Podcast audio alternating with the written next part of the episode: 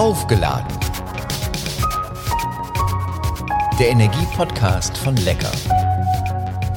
Hallo und herzlich willkommen zur zweiten Folge von Aufgeladen, der Energie-Podcast von Lecker. Mein Name ist Thomas Reckermann und wir sprechen in diesem Podcast über Energie. Und zwar nicht nur über die Energie, die dafür sorgt, dass zu Hause das Licht angeht oder der Fernseher läuft, sondern auch über die Energie, die wir in uns haben, die uns bewegt, die uns antreibt. In der ersten Episode die ihr natürlich gerne nachhören könnt, falls ihr die noch nicht kennt, habe ich mit Martin Schimanski, dem Mannschaftskapitän des DEL-Teams der Krefeld Pinguine, gesprochen. In der heutigen Episode geht es um ein Thema, das uns seit einiger Zeit umgibt, mit dem viele aber, das behaupte ich zumindest, noch ein wenig fremdeln. Elektromobilität. Wie lange wir noch Benziner- und Dieselfahrzeuge auf der Straße sehen, ist noch nicht final beschlossen. Das Bundesumweltamt hält einen Ausstieg für 2032, 2035 für notwendig. Aktuell ist noch das Bundesverkehrsministerium CSU geführt. Die haben zuletzt mal gesagt 2035. Umweltorganisationen geht das natürlich alles gar nicht schnell genug. Über Elektromobilität möchte mich mit Alexander Bloch sprechen. Er ist Chefreporter der Automotorsport und schreibt über innovative Technologien, also auch über Elektromobilität. Er moderiert zudem das Fox Automagazin Automobil und auch auf YouTube findet ihr ganz viele Videos von ihm zum Thema Müsst ihr reinschauen, ist unglaublich interessant. Einen schönen guten Abend, Alexander Bloch. Guten Abend. Was glauben Sie, wie lange fahren Diesel und Benziner noch auf Deutschlandstraßen? Auf fahren werden sie noch relativ lange. Denn äh, selbst wenn wir 2030 jetzt äh, aus dem Neuwagenverkauf von äh, Verbrennern aussteigen, dann müssen die Autos ja noch einige Jahre auf der Straße fahren. Die werden uns ja noch erhalten bleiben. In Deutschland äh, haben wir zurzeit ein Durchschnittsalter der Autos auf der Straße von fast zehn Jahren. Das heißt, äh, ich bin schon der Meinung, dass wir bis 2040, vielleicht noch ein bisschen darüber hinaus, Verbrenner auf der Straße sehen werden. Und dann müssen wir einfach mal schauen, was passiert, wie schnell jetzt ein, in Anführungsstrichen, Neuwagenverbot von Verbrennern kommt. Das ist wieder äh, auf einem anderen Papier. Wobei ich gar nicht mal glaube, dass wir ein Verbot brauchen. Ich glaube, es geht auch auf anderem Wege zum Teil ein bisschen schneller. Reden wir gleich drüber. Das Thema Elektromobilität, ich habe das eben schon in dem kurzen Vortext gesagt, ist zwar in der Mitte der Gesellschaft angekommen, aber ich glaube und habe das Gefühl, die meisten fühlen sich noch gar nicht direkt angesprochen. Denn die allermeisten haben gar kein Elektroauto. Oder sehen Sie das anders? Das ist auch so. Natürlich, wir haben in Deutschland zurzeit noch über 46 Millionen Autos, die mit einem Verbrennungsmotor oder hauptsächlich mit einem Verbrennungsmotor fahren. Und äh, für viele Leute ist das Elektroauto noch weit weg, weil es sind schließlich auch Neuwagen, die man kaufen muss, die auch mit Förderung immer noch sehr viel Geld kosten. Wir haben in Deutschland äh, einen gigantischen Gebrauchtwagenmarkt, der hauptsächlich mit Verbrennern gefüllt ist. Deswegen ist es für viele Leute noch etwas Fremdes und Neues und das kann man auch äh, wirklich sehr gut verstehen. Wo steht denn die Elektromobilität in Deutschland? Ich habe bei Ihnen also in der Automotorsport äh, gelesen, dass im ersten Halbjahr 2021 so 150.000 neu zugelassene Elektroautos auf deutschen Straßen fahren, aber 1,39 Millionen Zulassungen insgesamt, also 10 Prozent. Ist das schon viel? Ist da noch ganz, ganz viel Luft nach oben oder ist das fast nichts? Da ist noch sehr viel Luft nach oben. Also wir haben das Jahr angefangen mit ungefähr 10 Prozent ähm, Anteil von rein elektrischen Fahrzeugen. Inzwischen sind wir schon äh, auf dem Weg hin zu 20 Prozent, eher so 16, 17 Prozent und äh, der Anteil ist immer steigend. Und ähm, so wie es jetzt aussieht, und das hat auch einfach was mit den Strafzahlungen zu tun, die den Autoherstellern drohen von der EU, wenn sie entsprechende CO2-Grenzen nicht einhalten, äh, werden wir vielleicht 2025 den Punkt haben, wo wir unter Umständen schon mehr elektrische oder zumindest teilelektrische und elektrische Autos verkaufen als reine Verbrenner. Wie liegen wir eigentlich im internationalen Vergleich? Im internationalen Vergleich liegen wir sogar relativ gut. Ähm, jetzt ist Deutschland nicht das ärmste Land äh, auf der Welt. Wir haben sogar noch, das glaubt man kaum, eine ganz vernünftige Infrastruktur, was äh, Elektromobilität und was Laden anbetrifft. Natürlich nicht so gut wie äh, Musterländer wie Niederlande oder ähnliche. Aber da sind wir in Deutschland eher vorne. Wenn man jetzt in andere Länder geht, äh, im Süden, wenn man nach Spanien geht, äh, zum Teil auch Italien, fahren wir mal nach Süditalien, dann wird es schon ein bisschen schwieriger mit der Elektromobilität. Sie haben äh, vorhin gesagt, eigentlich braucht es keine Verbote sozusagen von äh, Benzinern oder von Diesel. Das geht auch anders. Wie geht das anders? Ich bin grundsätzlich kein Freund von Verboten. Verbote äh, sind für mich immer ein ganz eigenartiger Weg, sondern ähm, man kann in diesem Fall wirklich äh, ganz stumpf sagen, der Markt wird es regeln. Und äh, wir haben in Europa sehr strenge Gesetzgebung, was den äh, CO2-Ausstoß betrifft. Die Hersteller drohen, den Herstellern drohen ganz heftige Strafzahlungen, wenn sie da über Flottengrenzwerte hinausgehen. Deswegen sind die selbst schon daran interessiert, dass sie viele Autos auf die Straße kriegen, die besonders emissionsarm oder lokal emissionsfrei wie ein Elektroauto sind. Und äh, zudem äh, werden wir auch noch sehen, dass die Spritpreise auch noch leider deutlich steigen werden, weil ähm, auch hier CO2-Steuer noch mit draufkommt und äh, insgesamt sich das Ganze in eine Richtung entwickelt, wo sich viele Autofahrer von selbst aus auch äh, überlegen werden, ob sich das für sie nicht rechnet, dass sie jetzt in Zukunft, wenn sie ein neues Auto kaufen, halt ein, ein Elektroauto kaufen und keinen Verbrenner. Das heißt, der Anteil von Elektroautos wird steigen Monat für Monat. Wie sieht's denn preislich aus? Also im Vergleich zu einem Auto mit Verbrennungsmotor oder auch zu einem Hybridfahrzeug? Also wenn wir jetzt die massive Subvention, die Förderung nicht hätten, dann wären Elektroautos spürbar teurer als Verbrenner. Nun haben wir aber diese ähm, Förderung und die sorgt dafür, dass wir da nicht nur auf einem ähnlichen Preisniveau sind, sondern wenn, wenn man die Gesamtkosten betrachtet, die man eben nun mal für ein Auto hat, inzwischen stand 2021 sogar in Teilbereichen so sind, dass man mit einem Elektroauto günstiger fährt, gesamtheitlich betrachtet, als mit einem Verbrenner. Das sind jetzt keine riesen Unterschiede, kommt auch auf die Klasse drauf an. In der Kleinwagenklasse schwieriger als in den größeren Klassen, aber wir sind schon auf dem Stand angekommen. Ist allerdings Stand jetzt, irgendwann wird auch diese Förderung mal natürlich zurückfallen. Die wird sicherlich irgendwann mal gestrichen werden. Äh, ich gehe davon aus, dass sie irgendwann 2024, 2025 gestrichen wird. Äh, vielleicht wird es auch sukzessive vorher zurückgenommen. Schauen wir mal. Wir sehen es ja auch jetzt schon an der Förderung zum Beispiel für Wallboxen zu Hause. Ähm, da war der Fördertopf in 0, nichts leer. Mhm. Konnte man lange konnte man quasi umsonst sich eine ähm, Wallbox zu Hause vor die Tür machen. Das funktioniert jetzt nicht mehr. Und wenn wir über Elektromobilität reden, dann dürfen wir auch eines nicht vergessen. Man muss auch die Möglichkeit haben, Elektromobilität entsprechend nutzen zu können. Und gerade in dem Bereich, wo Elektromobilität auch besonders attraktiv ist, weil es leise ist, lokal emissionsfrei und ähnliches, da wird es schwer, nämlich in der Stadt. Weil wo sollen die Leute zum Teil aufladen? Wo sollen sie ihre Wallbox hinhängen? Das ist alles nicht so einfach. Ja, ja, das äh, geht für die, die ein äh, Eigenheim haben. Das wird für diejenigen schwierig, die, bleiben wir mal in Berlin zum Beispiel, in Neukölln oder im Märkischen Viertel wohnen, in Großsiedlungen, wo die Ladesituation eine ganz, ganz andere ist. Definitiv. Da gibt es zwar innovative Ideen, wo Startups sich Ladestationen ähm, an den Laternen überlegen und ähnliches. Aber ich sehe zurzeit, dass wir zwar einige Elektroautos auf die Straße bekommen, dass wir aber bei den Lademöglichkeiten nicht unbedingt Schritt halten. Was muss passieren, damit das passiert? Oder gibt es dafür einfach noch nicht die richtigen Lösungen? Also zum Teil ist es wirklich schwierig, eine Lösung zu finden. In der Stadt einfach mal schnell eine private Ladestruktur aufzubauen. Ich meine jetzt nicht öffentliche Ladestationen. Die mhm. gibt es in der Stadt schon, aber die sind auch limitiert aber so, dass man das nutzen kann, was an Elektromobilität wirklich attraktiv ist, nämlich, dass ich quasi keine Tankstelle sehe. Ich fahre abends nach Hause, hänge mein Auto an die Wallbox und am nächsten Morgen ist das vollgeladen. Das ist toll. Das ist ein großartiger Komfort. Ähm, aber den können halt viele, die in Miete wohnen und ähnliches, nicht nutzen. Und ja, da muss einiges passieren. Da muss schon ein bisschen äh, ein Ruck passieren, damit wir da äh, entsprechend besser laden können. Aber im Grunde genommen ist das doch eine Entwicklung, die Schritt halten muss mit der Fülle an Elektroautos, die auf den Markt kommen, die auch verkauft werden wollen. Wenn die Ladeinfrastruktur nicht da ist, muss die nicht zuerst da sein, bevor die Autos kommen?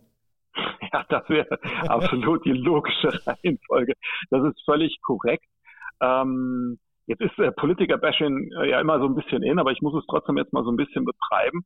Ähm, wir haben einfach bei uns in der Politik ähm, im, im, im letzten Jahrzehnt in vielen Bereichen einfach kein Bewusstsein dafür gehabt, wo wir investieren müssen und wo wir eben ähm, auch nochmal innovativ äh, vorangehen müssen, weil die Politiker selbst, so ist mein Gefühl, ein bisschen entkoppelt sind von der normalen individuellen Mobilität.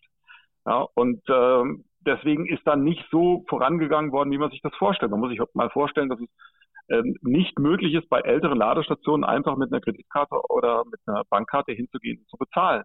Wenn ich nicht eine spezielle App habe und angemeldet bin und ähnliches, dann wird es schwierig.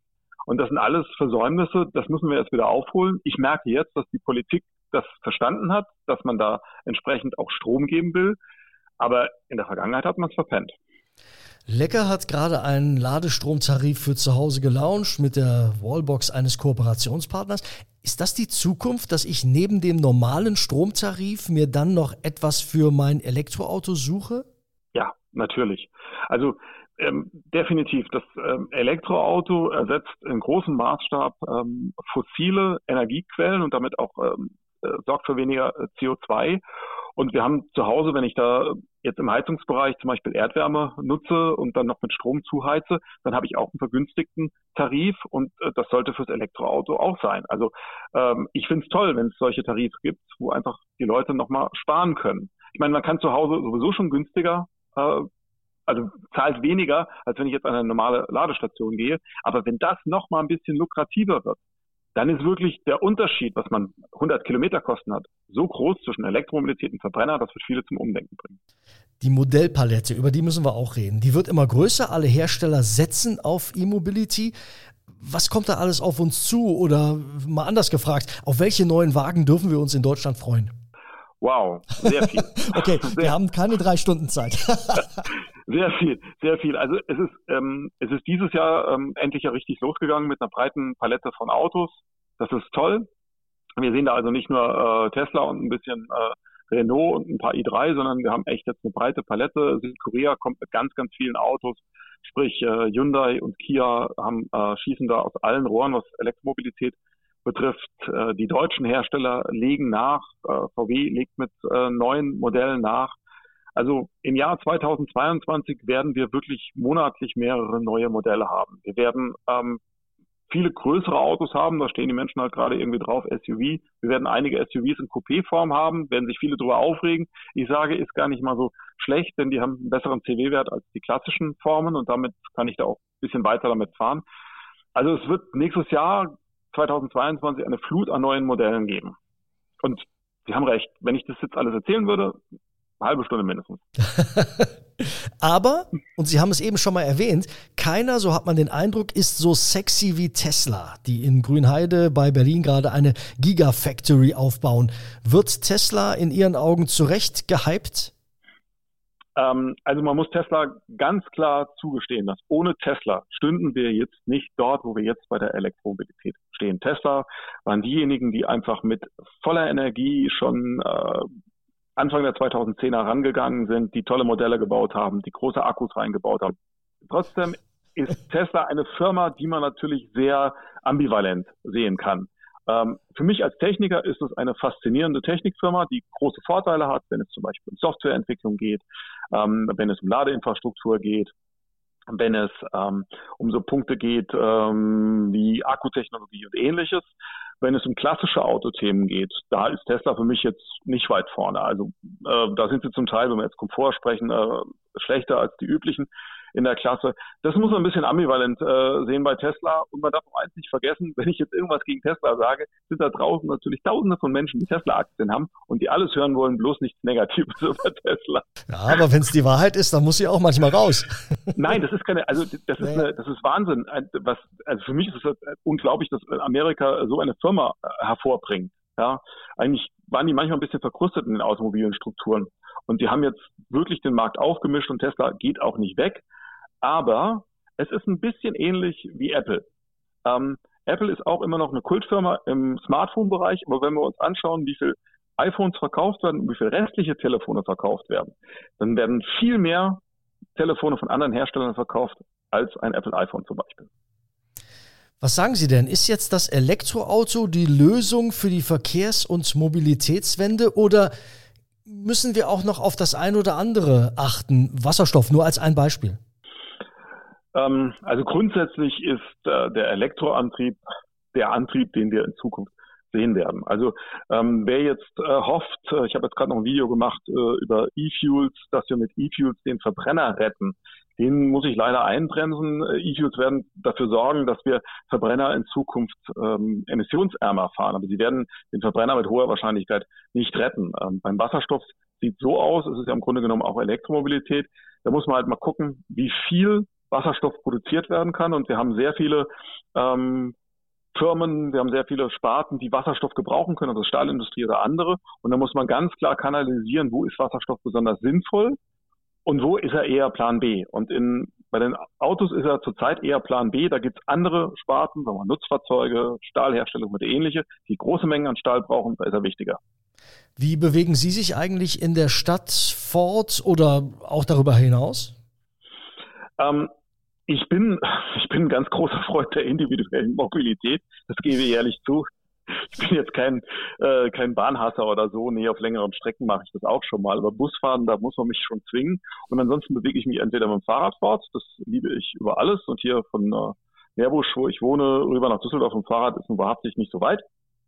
Und äh, ansonsten fahre ich in der Stadt immer noch sehr, sehr gerne Auto, wobei ich inzwischen zu, ich würde sagen, 90 Prozent mit Elektroautos in der Stadt fahre. Und ich finde das toll, weil sie leise sind, lokal emissionsarm und weil sie da einfach so wunderbar sämig funktionieren. Ich möchte von meinen Gesprächspartnern bei Aufgeladen, der Energiepodcast von Lecker, auch immer erfahren, woher sie ihre eigene Energie ziehen. Was treibt sie an? Also mich treibt der, der, Spaß an der Arbeit und der Spaß am Automobil und an, an neuer Technologie an. Das ist etwas, was wahnsinnig intrinsisch bei mir wirkt, weil ich einfach Lust habe, das anderen Leuten zu erklären, das anderen Leuten beizubringen und vielleicht auch, ähm, wir wollen nicht zu pathetisch sein, äh, ein bisschen was Positives für die Zukunft zu ändern. Und das treibt mich schon sehr an. Ja, definitiv. Manchmal zu viel. Wie laden Sie Ihre Batterien auf, wenn die mal leer sind? Nach Hause kommen äh, Tür zu machen, ähm, hier ähm, meine kleine Familie sehen und äh, mich dann einfach freuen, den Hund nochmal streicheln, mich an den Herd stellen und was kochen, da kriege ich den Kopf komplett frei. Der Kochen ist großartig. Da muss ich nicht nachdenken. Da äh, stelle ich mich hin und mache zum Teil das einfach so aus der Lameng raus. Alexander Bloch, Chefreporter Technologie bei Automotor Sport. Er schreibt viel über Elektromobilität. Schaut euch auch seine YouTube-Videos an oder die Sendung Automobil auf Vox. Und ich sage vielen herzlichen Dank. Ja, gern geschehen. Das war aufgeladen, der Energiepodcast von Lecker. Wenn es euch gefallen hat, dann dürft ihr gerne Gefällt mir klicken und ich würde mich auch freuen, wenn ihr Freunden und Bekannten von diesem Podcast erzählt oder wenn ihr ihn teilt. Was ihr aber auf jeden Fall tun solltet, ist den Podcast zu abonnieren, dann verpasst ihr nämlich keine Folge. Mein Gesprächspartner in der nächsten Episode setzt sich seit mehr als 25 Jahren für benachteiligte Kinder ein. Was treibt ihn an? Wo holt er sich die Energie, die es für dieses besondere Engagement braucht? Spannende Informationen zu allen möglichen Themen rund um das Stichwort Energie findet ihr auch im Lecker Energieladen unter www.lecker.de slash Energieladen.